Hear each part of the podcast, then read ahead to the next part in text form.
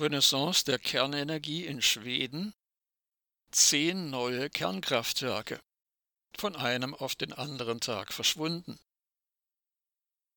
Die schwedische sogenannte Umweltministerin Romina Pourmokhtari hatte jüngst verkündet, in Schweden würden in den kommenden Jahren, so wörtlich, mindestens zehn konventionelle Reaktoren gebaut.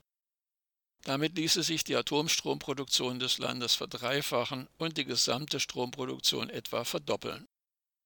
Nun verschwand die Ankündigung stillschweigend und spurlos von der Internetseite des Ministeriums. Schon auf Fragen nach der Realisierung der Pläne konnte die Ministerin in den vergangenen Wochen keine konkrete Antwort geben. Keine Antwort zu den möglichen Standorten, keine Antwort auf die Frage nach dem Atommüll und keine Antwort auf die Frage nach der Finanzierung und möglichen Investoren.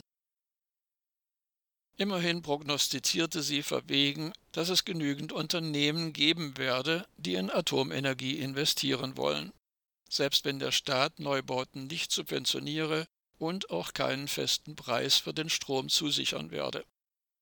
Immerhin gebe es wie in den USA Kreditgarantien für Atomenergie. Etwas blieb jedoch dabei zunächst im Verborgenen.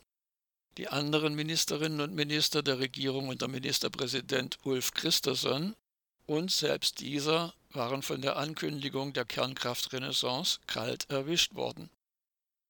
Pur Mokhtari hatte diese im Kabinett offenbar gar nicht abgesprochen. Daniel Liljeberg, Staatssekretär im Wirtschafts- und Energieministerium, erklärte nun, dass es für Pur Mokhtaris Ankündigungen keine Grundlage gebe.